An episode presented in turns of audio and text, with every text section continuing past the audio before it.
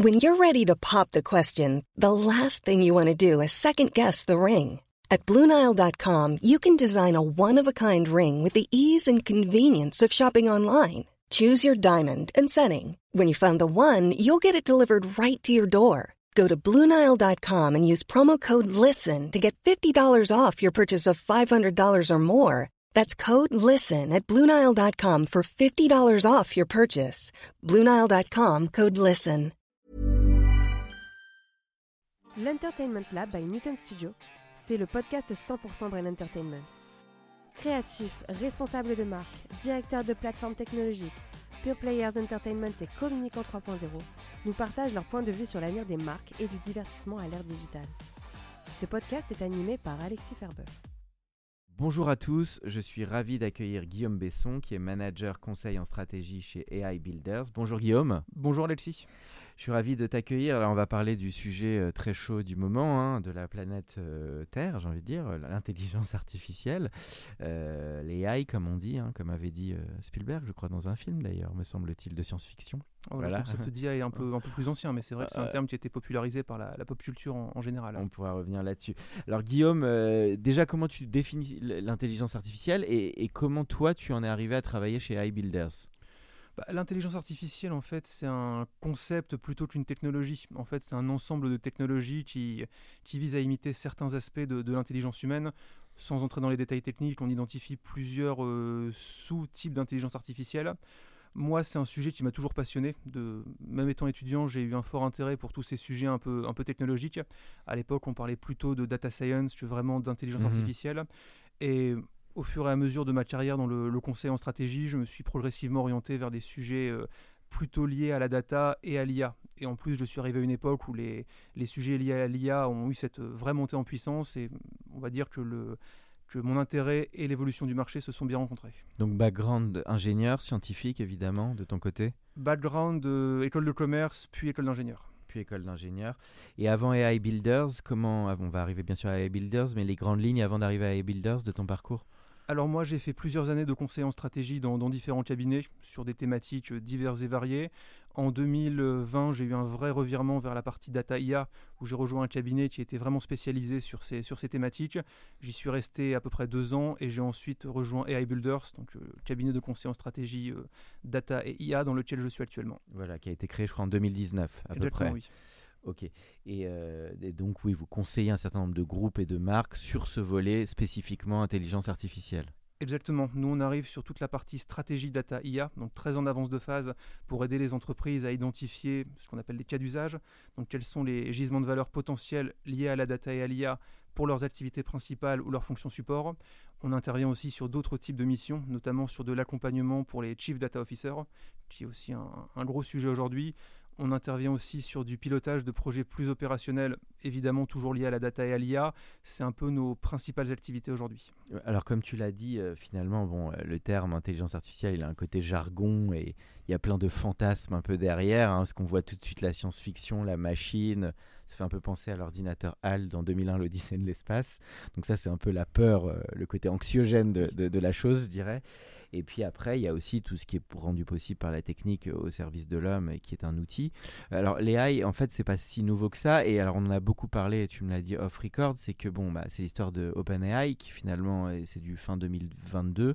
Et il y a eu une ouverture grand public euh, de ChatGPT, effectivement, euh, au premier semestre, qui, qui, a mis un gros coup de projecteur. Donc peut-être reparler des quelques dernières années, parce qu'on en parle beaucoup, beaucoup depuis quelques semaines, mois même, mais c'est pas si nouveau que ça. Donc peut-être parler un peu de cette mise en perspective oui, non, effectivement, Alexis, en fait, l'intelligence artificielle, c'est un concept qui est assez ancien quand on, quand on y réfléchit.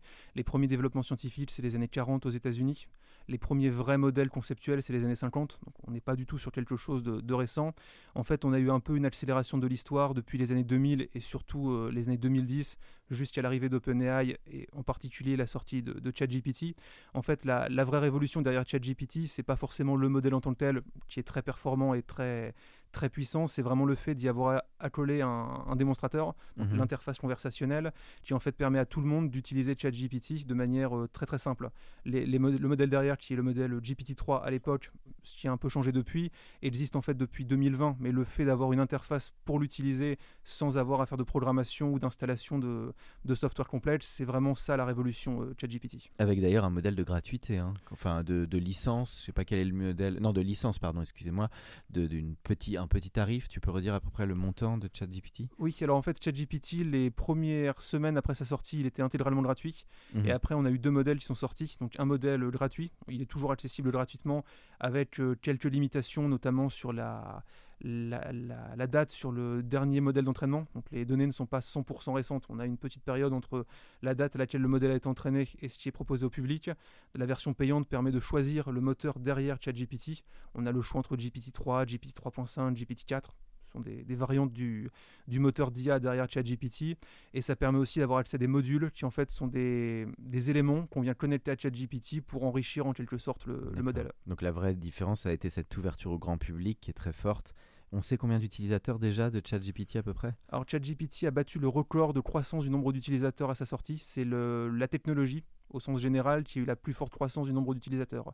Il me semble qu'on a passé les 100 millions sur le premier mois. 100 millions. On n'a pas dépassé le milliard encore. Euh, non, et à mon avis ça, alors, ça arrivera un jour ou l'autre, mais c'est vrai qu'un milliard d'utilisateurs quand on a 8 milliards de personnes sur Terre, c'est Oui. Il n'y a que Mark Zuckerberg qui a réussi ce tour de force. Exactement, Et Jeff Bezos, enfin les grands, les quatre de Exact- GAFA en tout cas. exactement. Euh, le... Alors parlons du, effectivement des high builders, euh, enfin pardon de ChatGPT. Euh, quels sont... Donc qu'est-ce qui se cache derrière les initiales GPT Alors les GPT, c'est un concept euh, qui en fait est assez nouveau même d'un point de vue scientifique. GPT, ça veut dire Generative Pre-trained Transformer. C'est un transformer qui a été pré-entraîné pour faire de la génération.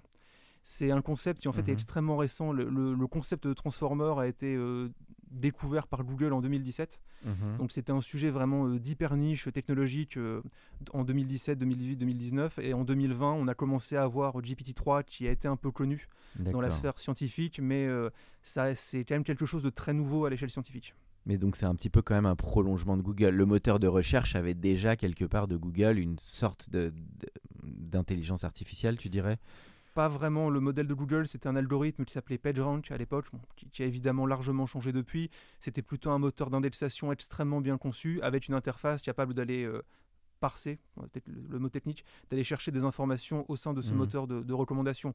Là où euh, la, la vraie révolution conceptuelle avec le ChatGPT, c'est que le ChatGPT, c'est une nouvelle technologie qu'on appelle Mhm. donc le transformer, qui permet de traiter des volumes de textes qui sont euh, au-delà de la compréhension humaine. ChatGPT a été entraîné sur des milliards et des milliards de mots, ce qui en fait, euh, si on convertissait en années de lecture, on est sur des dizaines de milliers d'années de lecture par, pour un humain normal. On est vraiment sur des dimensions, euh, à mon avis, qui sont pas, c'est ça, pas, appréhen- pas, Après, pas on- appréhendables par un esprit humain. un.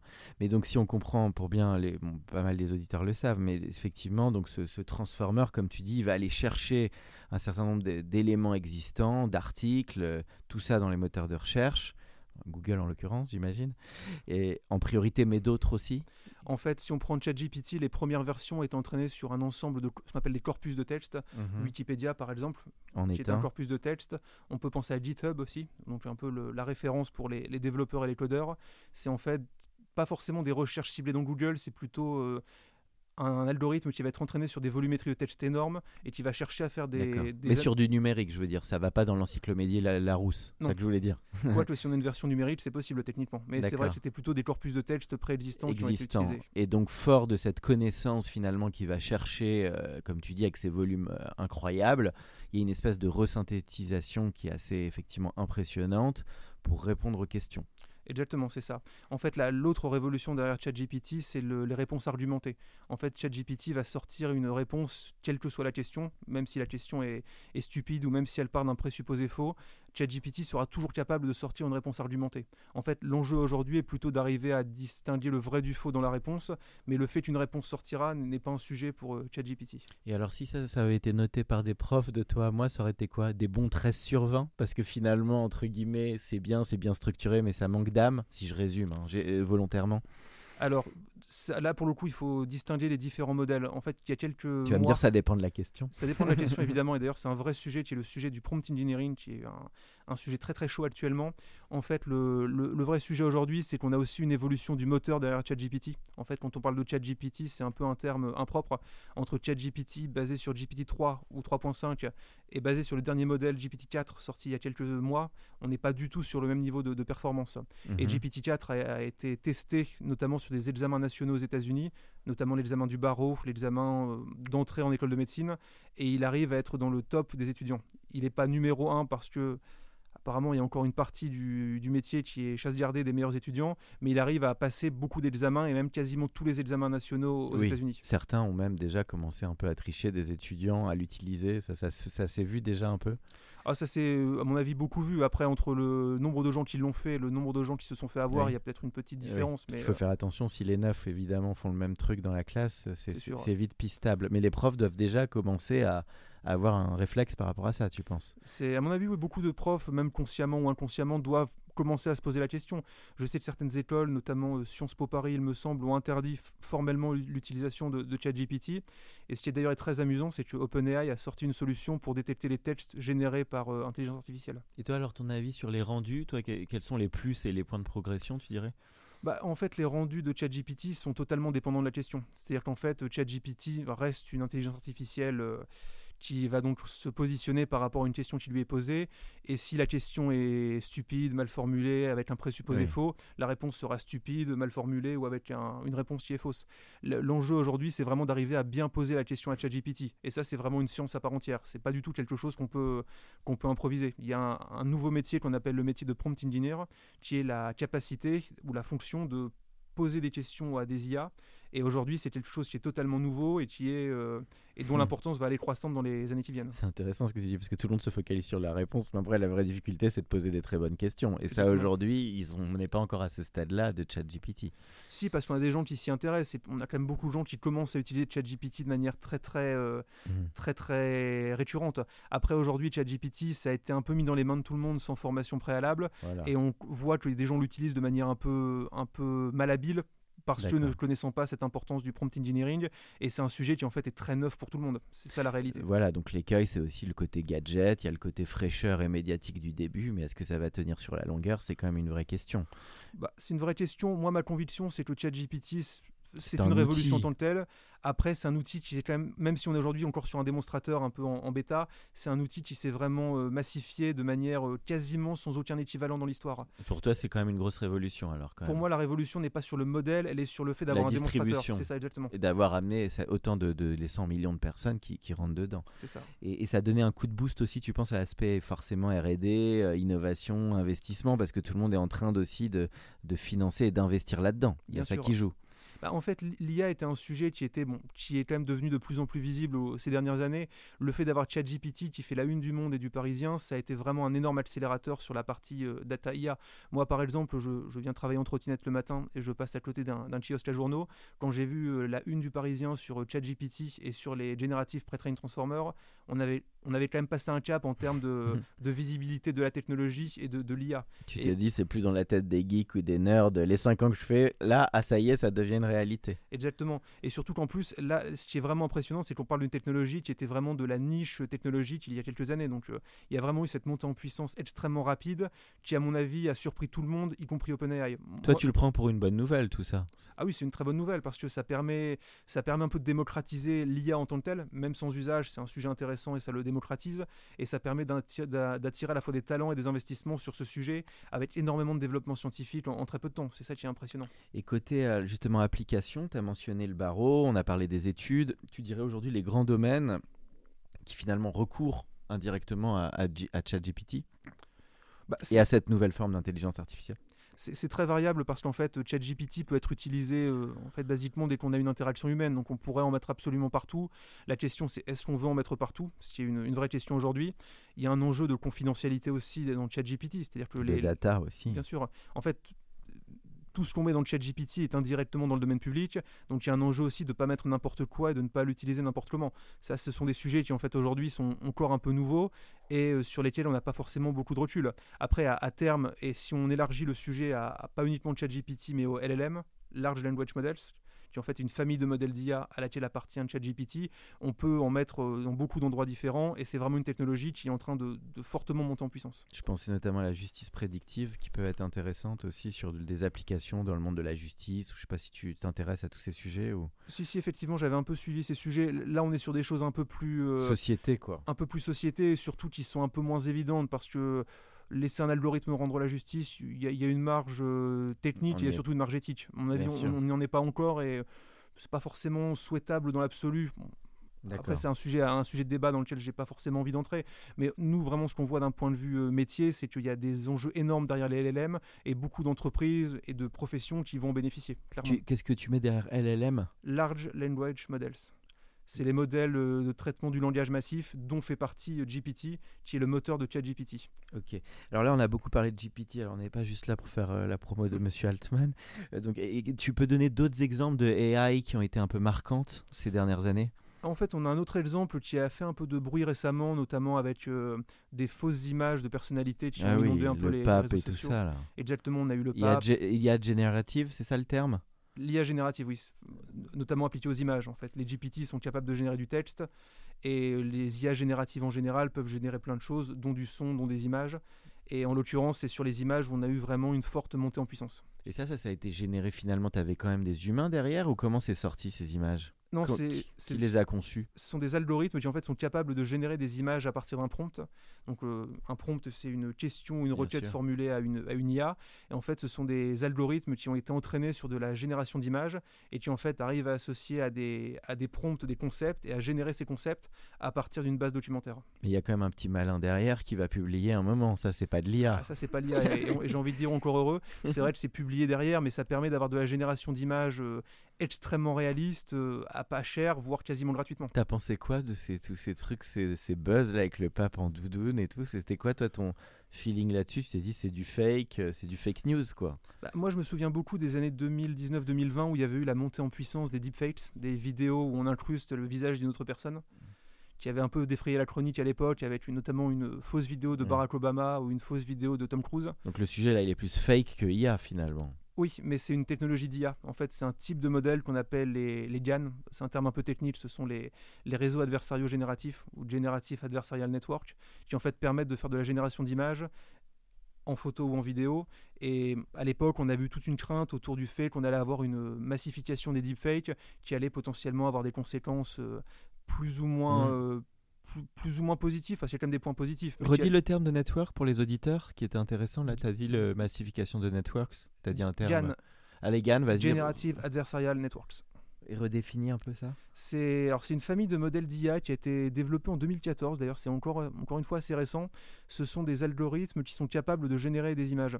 D'accord. Ça, ça, ça a été impulsé dans quel cadre? Dans l'industrie créative? Ou tu sais comment c'est né ce style de de, technologie Alors c'est un scientifique qui s'appelle Monsieur Yann Goodfellow qui en fait a développé cette technologie et qui américain j'imagine. Américain oui. Oui. Et qui justement a pu euh, a pu comme ça euh, trouver un moyen de générer des images de manière très pertinente.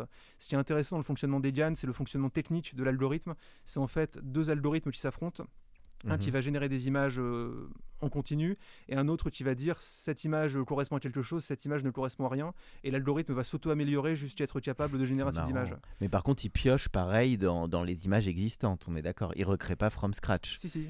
Ah, là, il crée from scratch. C'est pas totalement from scratch, mais, il peut le faire en il tout cas. Il peut le faire, oui. Il peut le faire. Par contre, il y a une espèce de validation de est-ce que c'est éligible ou pas. C'est ça. C'est franchement assez impressionnant. Et c'est plus gros, tu penses, la partie texte ou la partie image en termes de, de, puissance créative de ce qu'il faut développer scientifiquement pour une autonomie? Tu dirais que le challenge est plus fort sur le texte ou sur l'image? Alors les, les, les, challenges sont pas du tout les mêmes parce que les technologies derrière sont, sont forcément un peu différentes. En fait, moi je raisonne plutôt en termes d'usage. C'est-à-dire que le, texte a l'avantage de toucher euh, tout le monde parce qu'on est tous euh, en train de travailler sur du texte.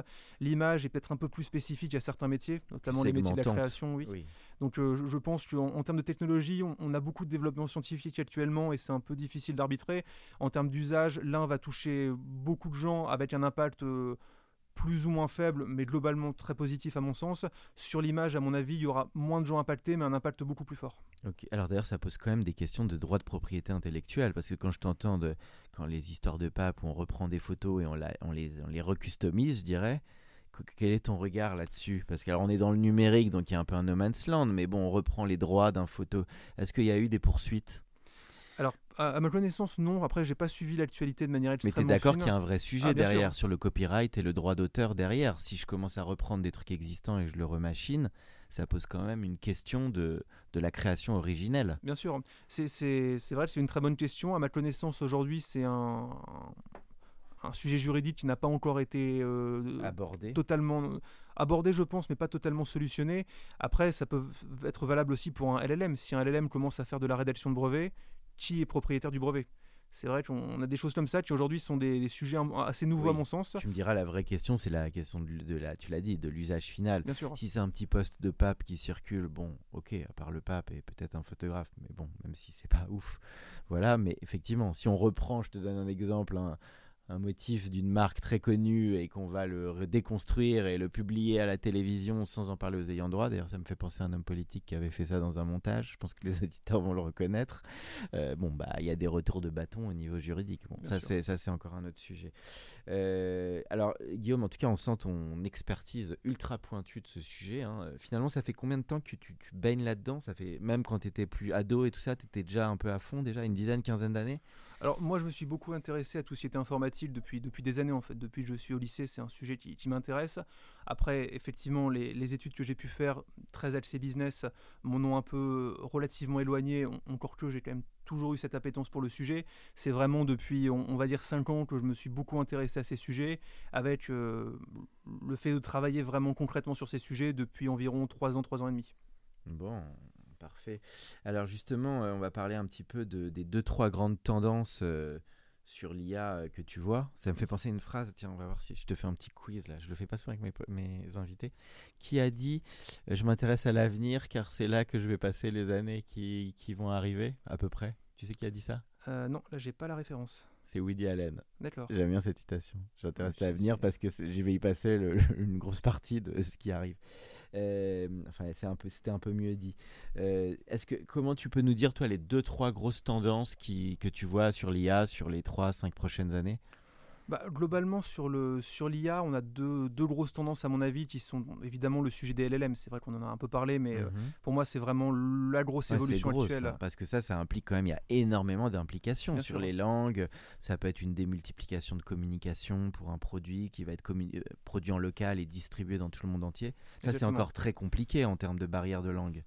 Ça, justement, en fait, non. Hein. Aujourd'hui, un ChatGPT, la, la langue n'est pas un sujet pour ChatGPT. Mhm. ChatGPT, si on lui pose une question en espagnol et qu'on veut une réponse en français, on n'aura aucun souci pour, pour l'avoir. Mhm. Justement, en fait, c'est aussi la particularité du, de la technologie utilisée derrière. C'est comme elle raisonne par concept et pas par langue. La langue n'est pas un sujet pour ce type de modèle. C'est aussi une révolution. ça, ça facilite déjà la trad. Et euh, donc ça, tu dirais donc une tendance lourde sur euh, de pousser encore plus les, les fameux LLM, c'est ça? Donc ils vont être quoi Encore plus performants, encore plus euh, quels vont être un petit peu les nouveaux développements là-dedans, tu penses? Bah Aujourd'hui, on observe une bataille avec euh, plusieurs acteurs qui sont entrés dans la, dans la bataille, justement, avec d'un côté OpenAI, pionnier du domaine, avec GPT-4, qui aujourd'hui est quand même encore la référence.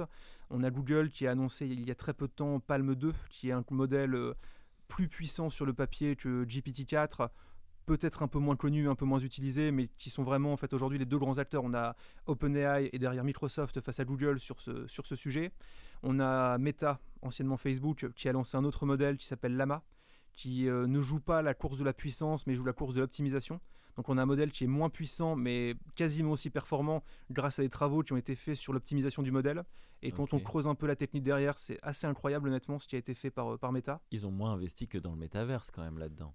Euh, alors je, je, ne sais pas si investi Meta dessus. Ils ont plus communiqué. Hein. finalement, j'ai l'impression que l'IA a, a, fait beaucoup plus de poids médiatique que les annonces sur le métaverse. Je sais pas ce que tu en penses. Oui, non, effectivement, c'est vrai que le méta, bon, déjà le nom vient, vient du métaverse, donc c'est un peu le sujet d'investissement numéro un de Meta aujourd'hui, j'imagine en tout cas.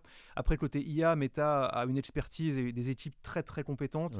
Et Puis il peut y avoir un cousinage entre les deux, surtout parce qu'un métaverse euh, peut demain devenir un IA, entre guillemets. Bah, la différence entre Second Life et un métaverse, c'est la blockchain déjà pour avoir la rareté numérique et l'IA pour euh, automatiser ou automatiser le traitement de certaines choses. Donc effectivement, le, le, le, fait que Meta soit très avancé sur les sujets IA, c'est ça fait à mon avis un peu partie de leur ADN. C'est qui aujourd'hui qui est le plus en avance, tu dirais, à part OpenAI et de, de tous ces acteurs, de, les, grands, euh, les grandes firmes? Tu dirais Google, Microsoft et Facebook?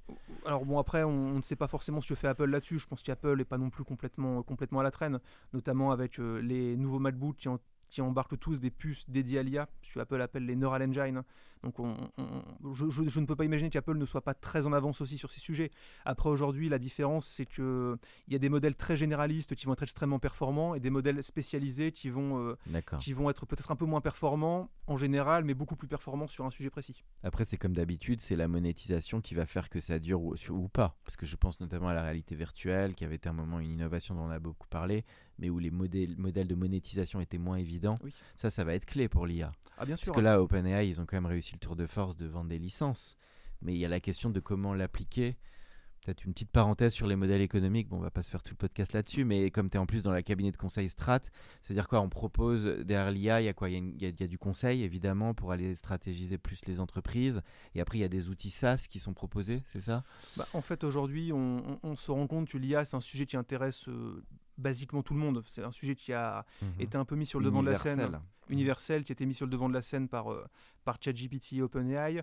Aujourd'hui, beaucoup d'entreprises s'y intéressent, euh, ne serait-ce que par curiosité intellectuelle ou parce qu'elles anticipent des évolutions de leur business model qui sont plus ou moins fortes selon le, type de business model. Donc, beaucoup d'entreprises s'y intéressent et il y a énormément de choses qui apparaissent. Bon, après, les modèles économiques sont très variables selon le, type de solution et le type d'entreprise, mais, euh, mais aujourd'hui, pour moi, la, la technologie en fait évolue tellement vite sur ces sujets que les modèles économiques vont évoluer assez vite.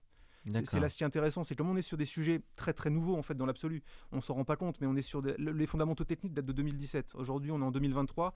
On a à peine 6 ans depuis la création des fondamentaux technologiques. Donc on est encore sur des choses qui évoluent très très vite ne serait-ce qu'entre GPT-3 sorti en 2020 et GPT-4 sorti en 2023, on a un monde en termes de, performance.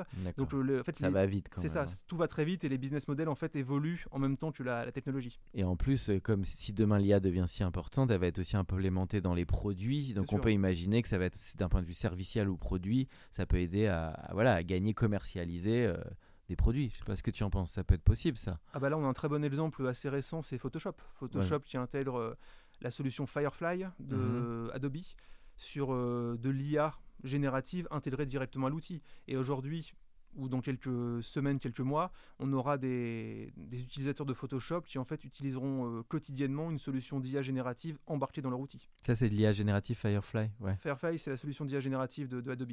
Ça c'était un gros, un gros taf de développement, oui, avant de le sortir. Oui, j'imagine qu'il y a eu quelques, quelques heures de développement derrière, mais, euh, mais ce, qui, est intéressant dans ce cas-là, c'est qu'on est sur un outil qui est utilisé par des, millions de personnes, Photoshop, qui en fait va intégrer de l'IA générative sur une mise à jour. C'est ça qui, mmh. euh, qui est incroyable.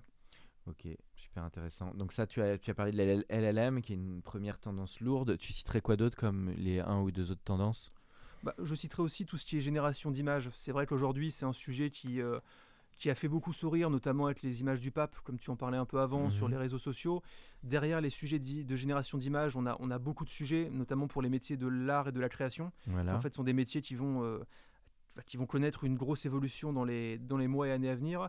Et derrière ça, il y a des vrais enjeux, notamment euh, peut-être pour les métiers du journalisme, peut-être pour encore d'autres mhm. métiers. C'est vrai que la génération d'images, c'est un sujet qui est encore, encore très récent et euh, il y a un peu l'effet la poule qui a trouvé un couteau. C'est-à-dire qu'on voit que c'est quelque chose d'étonnant.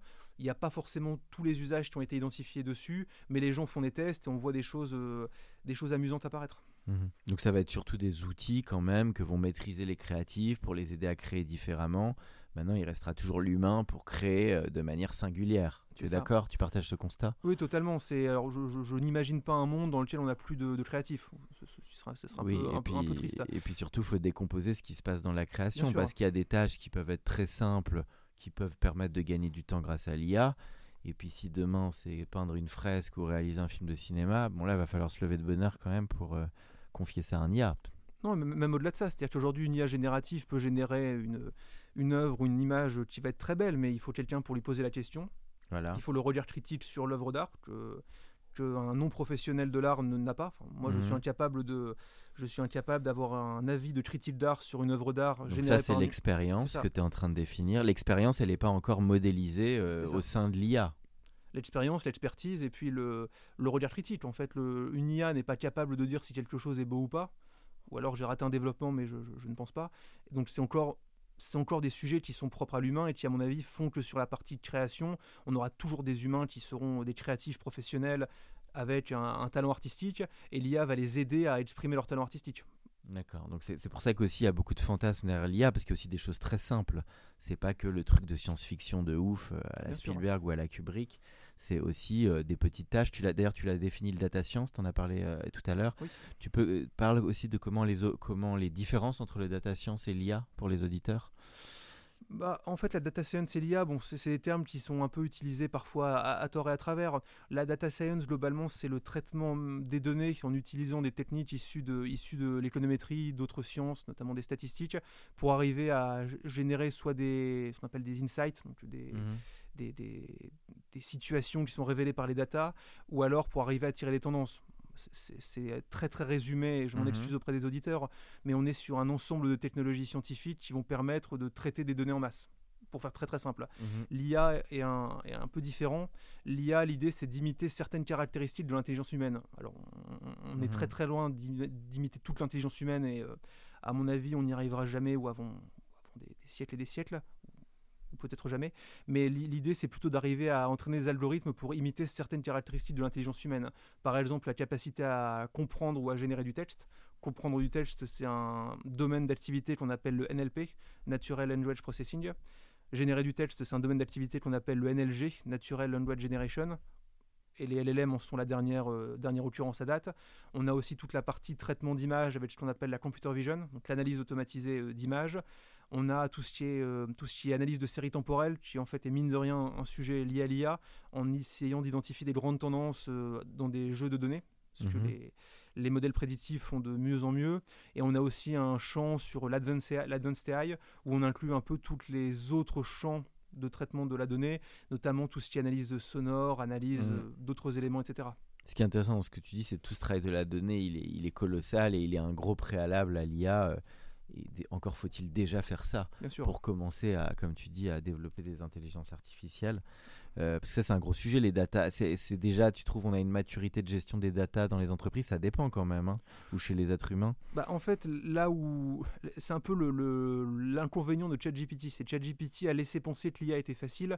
Le problème, c'est que pour faire de l'IA, il faut de la data. Pour faire de la data, il faut de l'IT. Et en fait, à la base, on en revient toujours euh, à un problème fondamental qui est qu'il faut avoir une infrastructure IT qui fonctionne correctement pour avoir de la data qui soit accessible, en qualité, disponible, tous les critères de, de la data quality, pour ensuite commencer à envisager de faire de l'IA. Donc faire de l'IA. il y a quand même des prérequis costauds en tech avant de se faire euh, de se faire plaisir sur de l'IA, quoi. Bien sûr, l'IA, alors ce n'est pas que la cerise sur le gâteau, ce serait un peu excessif de dire ça, mais ça n'est pas faisable euh, normalement si on n'a pas des gros fondamentaux tech qui sont clairement établis.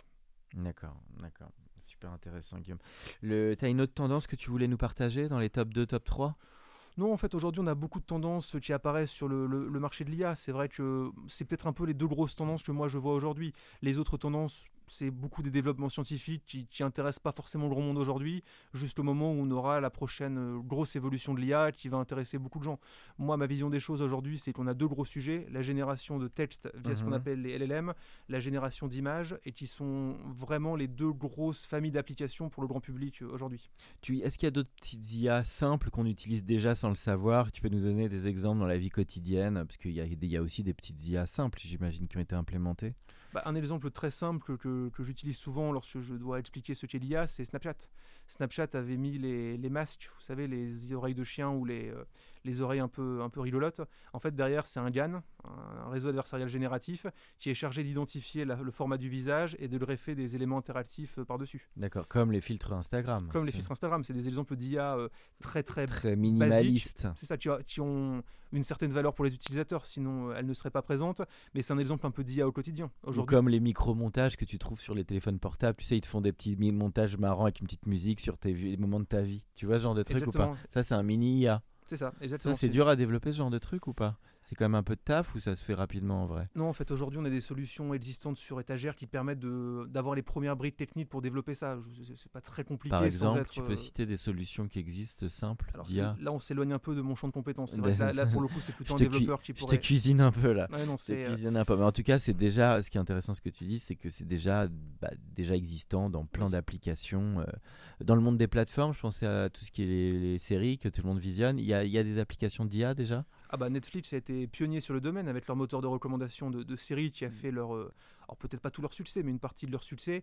En fait, c'est un moteur d'IA. C'est du data science qui est devenu ultra poussé et qui est devenu de l'IA parce qu'ils avaient pu traiter, euh, ils ont un peu plus d'intelligence sur le sujet. Oui. Alors justement, Netflix avait posté un, un article sur leur blog il y a quelques années qui expliquait bien la chose. Faudrait que je le retrouve d'ailleurs. Qui expliquait qu'en fait, Netflix fonctionnait par un système de clustering, en fait, regrouper les contenus par famille de contenus et était capable d'identifier des, des patterns de consommation et de pousser certaines séries ou certains films par rapport à ce qui avait été Ça, on le consommé avant. voit. hein. On le, C'est- On le voit même parfois sur certains scénarios des films proposés par Netflix. Oui. Même si on apprécie Netflix qui a financé de l'audace artistique. Et bon, je suis forcément une posture un petit peu plus diplomate parce qu'on a reçu la DIRCOM de Netflix il, y a, il y a deux jours. Et, et Netflix a quand même été un pavé dans la mare. euh, Enfin, qui je trouve a amené une innovation incroyable dans la distribution. Mais un des écueils qui peut être objecté à Netflix, c'est qu'effectivement, avec, comme tu dis, ce traitement par les algorithmes et un peu cette espèce de prédéfinition des goûts, on en perd parfois euh, une, euh, voilà, une prescription, une vraie curation d'expertise. Ce matin, on avait un distributeur de cinéma parlait des films du Losange qui était vraiment avec une, du vrai artistique, des grands films et finalement, il choisissait pour les gens. C'est ce que Netflix finalement choisit un peu pour toi. Donc voilà, il y a tout un débat sur l'artistique qui peut se créer et c'est vrai que parfois on voit des films, on se dit mais ils ont écrit le scénar euh, sur algorithme. Donc, euh, enfin voilà, je ce que, comment tu vois d'ailleurs ces sujets d'algorithme, de choix d'offres, parce que c'est une des difficultés de ces plateformes aussi, c'est que c'est ultra long de choisir Oui. et finalement à un moment ça devient déceptif. Comment tu vois ce truc-là, toi? Bah, moi, c'est ce que j'appelle euh, l'effet Harry Potter. C'est-à-dire que sur les plateformes, quand on a vu le film Harry Potter 1, par exemple, on va avoir des recommandations pour voir 2, 3, 4, 5, 6, euh, 7 euh, partie 1 et 7 partie 2. Parce que justement, l'algorithme ayant identifié qu'on a aimé tel film va nous pousser naturellement les suites. Parce qu'évidemment, le, le format de contenu est très proche. D'accord. C'est ça, c'est même fait déjà un peu sur les mobiles et Internet, Oui. avec les systèmes un peu de cookies. Quand on fait des recherches, on te pousse telle recherche. Ça, c'est déjà très fort, un petit peu même à, à l'usage personnel. Oui, non, effectivement, c'est d'ailleurs un des. Ça, c'est un écueil. Ça, je trouve que Oui, un un, c'est un peu immersif. Bah, l'idée est intéressante, l'idée de dire que si on a aimé tel produit, on pourrait aimer tel autre qui a des caractéristiques proches. Conceptuellement, ça s'entend. Après, c'est vrai que ça a pu être fait de manière un peu trop systématique, notamment le, le- le fameux effet Harry Potter dont, dont je parlais avant, et que sur euh, de la consommation de masse, ça ne marche pas forcément, où il y aura toujours des cas dans lesquels ça ne va pas marcher. Ou même des solutions qui étaient à un moment très novatrices, je pense à Criteo, Oui. et qui à un moment euh, sont devenues un peu plus immersives et un peu moins appréciées des, des- des consommateurs. Exactement, oui. Donc ça, tu partages cette analyse qu'il faut être un peu vigilant dans, dans le dosage et la manière dont on impose aux, aux clients. Bah, c'est toujours le, le rôle du concepteur de l'algorithme. En fait, l'algorithme n'est pas, enfin, n'est pas magique. À un moment, il a été conçu par quelqu'un, et la personne qui le conçoit ou les personnes qui le conçoivent doivent être capables d'arriver à traiter les biais. Et Voilà. ça, ça fait partie des biais un peu. C'est l'UX un petit peu. C'est une genre d'UX pour définir quelle est la place que je laisse à l'être humain dans son choix, dans sa décision. Oui, après, de, de l'UX, je sais pas, ça peut être aussi au niveau du modèle où on, on va être trop systématique dans les recommandations et totalement occulter le fait que la personne peut voir autre chose que ce qu'elle a vu avant. Quelqu'un peut être fan de, fan de films d'horreur et fan de, de thriller, par exemple. C'est pas parce qu'il a vu un film d'horreur une fois qu'il est condamné à ne regarder que des films d'horreur. Oui. C'est aussi ne pas être trop systématique dans les recommandations. Oui, parce que ça, ça peut quand même beaucoup saouler les gens. hein. C'est un peu les prendre parfois pour des buses. C'est Mais bon, ça, c'est, je lance un autre débat. À part Netflix, d'autres, un autre cas que tu pourrais citer qui est assez notable quand même? Bah, su- sur de l'IA, après, c'est vrai qu'aujourd'hui, l'IA est tellement présente dans notre quotidien que c'est difficile d'avoir un cas qui sort plutôt qu'un autre. On- en fait, on, ne s'en rend plus compte aujourd'hui, mais quand on a par exemple un SMS où on a la complétion de texte automatique, donc euh, le téléphone qui va pousser des suggestions Mhm. de texte, euh, comme sur Gmail, comme sur votre téléphone, en fait, c'est de l'IA embarquée. En fait, l'IA Ça t'aime bien quand ça fait ça, toi, personnellement? Ça peut être utile. Après, c'est jamais à 100% euh, efficace. Donc, c'est- il faut toujours le prendre pour ce que c'est. C'est une petite feature en plus, euh, sympathique ou non et utile ou non. C'est pas une révolution en tant que telle, mais c'est pas non plus rien. Donc un des challenges de l'IA, c'est comme cette personnalisation que tu mets en avant. Exactement. Tu dirais, toi, alors maintenant, justement, si on se place un peu, on arrive à la dernière partie du podcast, sur les challenges de l'IA, pour toi, les gros challenges. Là, par exemple, on parle du challenge de la personnalisation. On a parlé avant du challenge de ne pas imposer trop euh, à l'être humain les choses. C'est quoi les défis qu'il va falloir régler par rapport à l'avenir de cette IA pour toi? Bah, c'est un sujet qui est assez, euh, assez complexe pour le coup. On, a eu un énorme euh, attrait pour les technologies de data IA assez récemment, avec encore une fois ChatGPT et tous les développements là-dessus. C'est des sujets qui sont assez nouveaux pour, euh, pour tout le monde aujourd'hui, pour être très honnête. Là, je pense que le challenge principal. D'ailleurs, ils sont perçus en vrai, en très grand public. Je te parle pas des experts, et c'est kiff kiff, c'est 50-50 il y a pas mal de gens qui voient ça comme une menace aussi. Alors, c'est. Je trouve dans le traitement. Mais en tout cas, un des enjeux serait l'aspect communication et la médiatisation de tout ça. Je sais pas si tu partages ce point. Non, pour le coup, on a eu quelques, quelques personnes qui ont poussé une vision un peu catastrophiste de l'IA en disant que l'IA c'est horrible, ça va avoir plein de conséquences négatives. La réalité, à mon sens, c'est que on, on, a cette position un peu confortable d'avoir peur de tout, notamment de ces nouvelles technologies. C'est des technologies qui vont entraîner évidemment des gros changements à, à pas mal de niveaux, qui vont permettre euh, notamment à des métiers comme les métiers créatifs, mais aussi d'autres métiers, de mieux faire leur travail, de mieux exprimer leur, mmh. créativité. Il y aura quelques conséquences. Ou différemment. Ou différemment, bien sûr. Mais ça peut aider effectivement à gagner la productivité. Euh, bien sûr. Donc c'est pas forcément un substitut euh, à. Euh, on n'est pas forcément dans du James Cameron où les machines vont remplacer les êtres humains. On n'est pas là-dedans encore. Ah non, pas du tout. Ça pour moi, on est, pour moi, on en est très loin. Après, ce qui se passe, c'est que ça va permettre aux gens de faire leur métier mieux, différemment, ou d'y incorporer d'autres éléments, et que l'IA, qui est aujourd'hui déjà très présente dans nos, dans nos vies, notamment avec Netflix, notamment avec nos hmm. téléphones portables, notamment avec. Oui, euh, va se démocratiser, rentrer dans des usages, mais comme tu l'as dit, c'est pas la seule clé. Ça reste la technologie, la data. Il y a plein de briques de la technologie qui, qui finalement sont clés. Bien sûr. Euh, autant que l'IA, ou même plus parfois. Bah, qui sont même essentiels pour faire de l'IA. C'est-à-dire qu'aujourd'hui, euh, une structure qui aurait une IT complètement défaillante ne peut pas envisager sérieusement de faire de l'IA. C'est aussi le rôle d'avoir mmh le, rôle de des gens qui interviennent en tant que, conseiller là-dessus, d'insister sur l'importance un peu des briques fondamentales avant de commencer à faire les cas d'usage les plus. Euh, Donc ça peut être sain aussi pour toute la technologie, ça va driver le marché et ça va permettre aussi bah, d'assainir, comme tu disais, d'un peu mieux structurer son IT. Euh, des certains chantiers qui sont peut-être parfois moins développés par les boîtes. Exactement. Qu'est-ce qui te marque, là, je passe dans la dernière partie du podcast, qu'est-ce qui te marque toi? Tu as quand même conseillé pas mal d'entreprises euh, chez AI Builders. Le... Qu'est-ce qui est frappant dans les entreprises que tu conseilles, sans forcément citer un tel et un tel, dans leur structuration par rapport à tous ces sujets?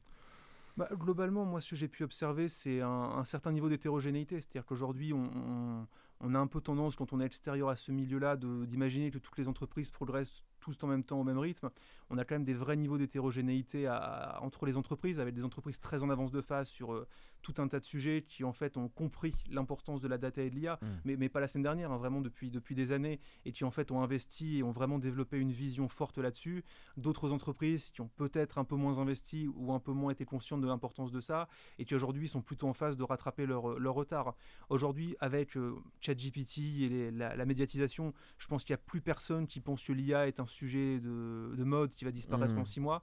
Donc aujourd'hui, l'enjeu est plutôt de dire comment est-ce qu'on consolide notre avance si on est en avance ou comment est-ce qu'on rattrape le retard si on est en retard. Mais l'enjeu de dire mmh. est-ce que l'IA est une mode ou est-ce que l'IA est importante, pour moi, ce n'est plus un sujet aujourd'hui. Oui, c'est une réalité. Et justement, si on parle de capital investissement, là je prends plus l'angle start-up et parce que financement, parce que tout ça peut consommer beaucoup de ressources. Tu en as parlé off-record concernant euh, OpenAI qui a quand même mobilisé beaucoup d'investissements. Tu dirais qu'on est où, France et Europe versus US sur ces sujets de manière objective? Euh, alors, il y a deux questions en une. C'est vrai qu'aujourd'hui, le, le, marché européen a développé quelques acteurs très, très en phase et très, très en avance sur le marché. On a notamment Dataiku, qui est un acteur, euh, mhm. un acteur un peu connu du traitement no-code. Après, la réalité, c'est qu'aujourd'hui, les, les GAFAM sont tous américains. On parle plutôt de Magma que de GAFAM aujourd'hui, puisque Facebook est devenu Meta. Donc si on prend les cinq grosses euh, entreprises que sont les Magma, donc euh, Meta, Apple, euh, Google, Google Microsoft et Amazon, sont des acteurs qui aujourd'hui sont tous américains et sont tous très en avance sur la partie data IA. Après, la réalité. Tu dirais quoi 3 ans d'avance 2-3 ans d'avance? Non, je raisonne pas en année d'avance parce que ça n'a pas forcément de, pertinence vu que la technologie évolue très vite pour tout le monde. Donc, euh, quelqu'un qui peut être très en avance à un instant T. Par contre, ils ont des euh, moyens qui sont pas rivalisés aujourd'hui par les Européens. Quoi. Bien sûr, il y a ce, il y a ce côté-là aussi. Après, la réalité, c'est que l'argent ne fait pas tout et la puissance pure ne fait pas tout. Donc, on a des acteurs euh, français qui sont très bien aussi. Je citer notamment Lighton, qui est un un acteur qui fait des LLM euh, français qui, mmh. fonctionnent très bien. Tu as cité Dataiku aussi. Dataiku aussi. Ça, c'est des acteurs français qui sont de, très très bon niveau. Et euh, les Américains ont cette puissance de feu financière euh, incroyable, mais ça ne fait pas tout. Il y a d'autres éléments qui. Oui, et puis nous, on a quand même des très grands scientifiques aussi, euh, et il faut les retenir. C'est ça qui est important. On a, Luc Julia, on a Yann Lequin qui sont des Français, donc. Euh, oui. Ils peuvent bosser aux US parfois, mais ça, ça arrive. Mais ça, c'est un vrai enjeu parce que je pensais, je faisais le parallèle avec le Covid et, et le fait que la France avait été un peu larguée, l'Europe par rapport aux États-Unis. On n'en est pas là, tu dirais, dans le niveau de l'IA. On est un peu plus avancé? Bah, globalement, c'est encore une fois, c'est un sujet qui évolue tellement vite qu'on peut être très avancé à un moment et un peu en retard à un autre moment. Donc, euh, les... la réalité, c'est que le, le, on est encore naissant dans tous ces métiers quand même. Oui, c'est ça. C'est des métiers assez assez naissants. On prend le métier de prompt engineer par exemple, qui est assez récent d'un point de vue conceptuel. Le fait d'avoir une personne dont le rôle va être d'interagir avec une IA, c'est pas du tout quelque chose de d'évident au premier abord. Et pourtant, aujourd'hui, c'est un des métiers qui recrute le plus dans la Silicon Valley il y a aussi cette, euh, cette montée en puissance très très rapide sur des temps très Prompt engineer, tu as dit, c'est ça le. Prompt engineer, oui. Ça, c'est un des métiers les plus recrutés actuellement aux US. C'est, oui, c'est. Alors j'avais vu, une, j'avais vu passer une, une brève de presse comme quoi c'était le métier qui était le plus euh, recruté dans la Silicon Valley.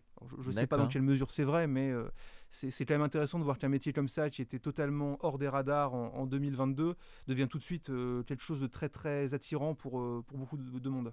Bon. Guillaume, on arrive, euh, dernière partie du podcast. Alors, c'était le sujet, moi, la, la, la, question, là, je sors un petit peu de l'IA, quoique peut-être on va y revenir par les films que tu as cités. C'est la question que je pose sur les goûts de création euh, de notre invité. Euh, donc, quels sont tes goûts bah, Ça peut être film, ça peut être série, ça peut être BD, musique. Voilà, qu'est-ce qui te, qu'est-ce qui t'a marqué, toi? Bah, moi, j'aime bien globalement tout ce qui est thriller, tout ce qui a une dose de suspense. Là, j'attends avec impatience la sortie de The Boogeyman, basé sur le livre de, Stephen King. The Boogeyman Le Croque-Mitaine. D'accord. Ah Moi j'aime bien ces films un peu. Enfin, ces films ou ces œuvres en général. T'es un fan de Shining alors, comme Shining moi. Et Doctor Sleep, la suite, qui sont deux, belles œuvres.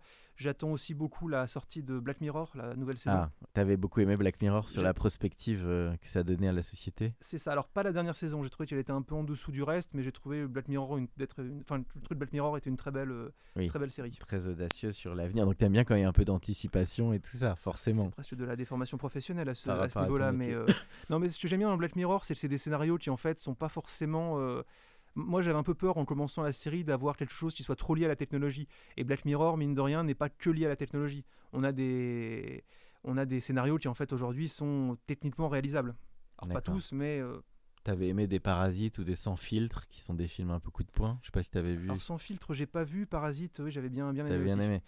Et, sur les films qui traitent justement de l'IA, donc AI, le film de Spielberg, euh, ou bien euh, bah, les films de Cameron, évidemment, les Terminator et tout ça, quel est, ou les, même les Avatars, quel est ton regard sur, euh, sur ces films? Bah, il faut les prendre pour ce que c'est. C'est des œuvres de fiction, notamment Terminator et Matrix, qui sont un peu les deux noms qui reviennent le, le plus souvent. C'est des, des, très bons films d'anticipation, mais qui sont pas des films scientifiques et euh, ils sont pas leur but, donc on ne peut pas leur reprocher ça, mais euh, on est très très loin de l'IA en tant qu'objet aujourd'hui. Ce sont plutôt des sujets un peu un peu, un peu de divertissement et pas du tout des, euh, euh, des, choses d'anticipation sérieuses. Et 2001, donc tu serais plus fan, forcément. As, tu l'as vu 2001, j'imagine euh, Alors j'ai lu les livres, j'ai pas vu les films. Ah, t'as pas vu 2001, 2011, 2061 et 3001. Arthur C. Clarke, mais t'as pas vu 2001, l'Odyssée de l'espace. Ah, bah ça, t'as un film à voir là pour toi qui es passionné d'IA.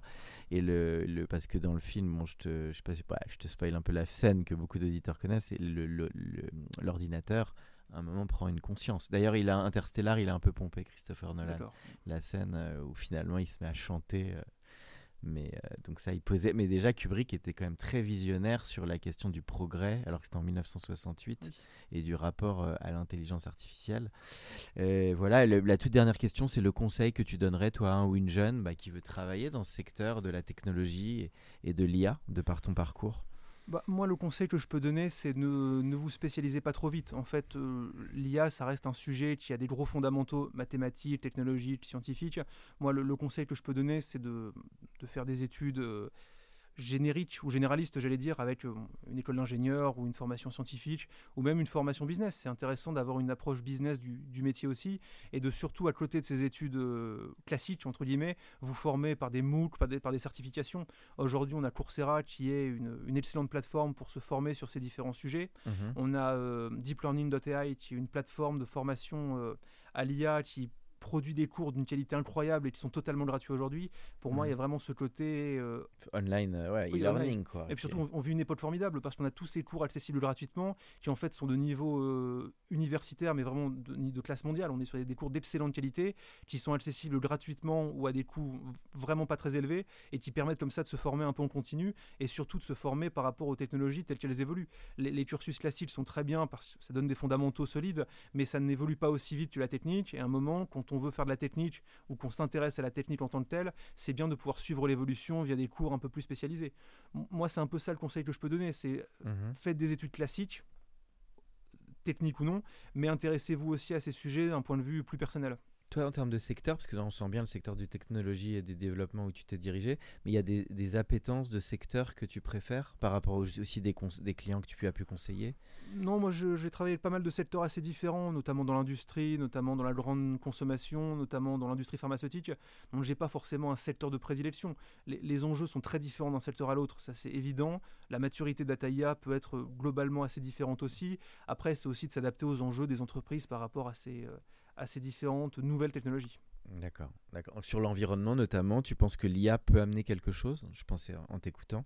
Bah, il y a tout le sujet aujourd'hui de la green AI que, que certaines entreprises essayent de pousser. Là, pour le coup, et pour être très honnête, on est sur des sujets que je maîtrise un peu moins, donc je ne peux pas avoir d'avis euh, définitif.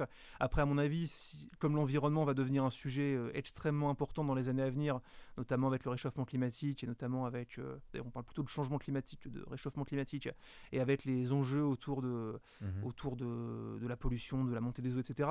Je pense que l'IA, effectivement, aura une place à jouer. Mais là, pour le coup, on parle de Mhm. sujets sur lesquels j'ai une expertise technique qui est euh, un peu moins prégnante. Bah écoute euh, Guillaume, en tout cas c'était un plaisir de t'avoir pour ce podcast euh, très inspirant euh, autour de l'intelligence artificielle. Merci à toi. Merci beaucoup, Alexis. Pour ceux qui sont encore avec nous, merci de nous avoir écoutés. Pensez à aller mettre une note au podcast dans la section notes et avis sur Apple Podcast. Cela nous ferait énormément plaisir et nous permettrait de continuer à faire grandir ce podcast consacré au Brain Entertainment. À bientôt pour un nouvel épisode.